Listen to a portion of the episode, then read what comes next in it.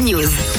Ah, une actualité qui fait du bien. C'est pas facile à trouver, mais quand on la trouve, on est content. Alors, la bonne nouvelle du jour, euh, bah, c'est que le thon rouge de l'Atlantique n'est plus une espèce en danger.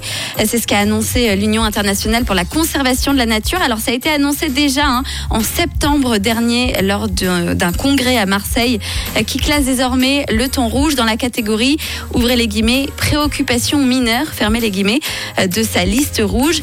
Alors, on le rappelle, hein, le thon rouge, il a été décimé par la surpêche, par la pêche illégale.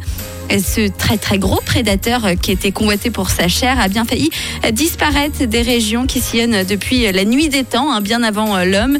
Une mobilisation donc inédite et des discussions dans les plus hautes instances internationales sont finalement parvenues à sauver in extremis euh, les stocks de thon rouge et ça c'est une super nouvelle.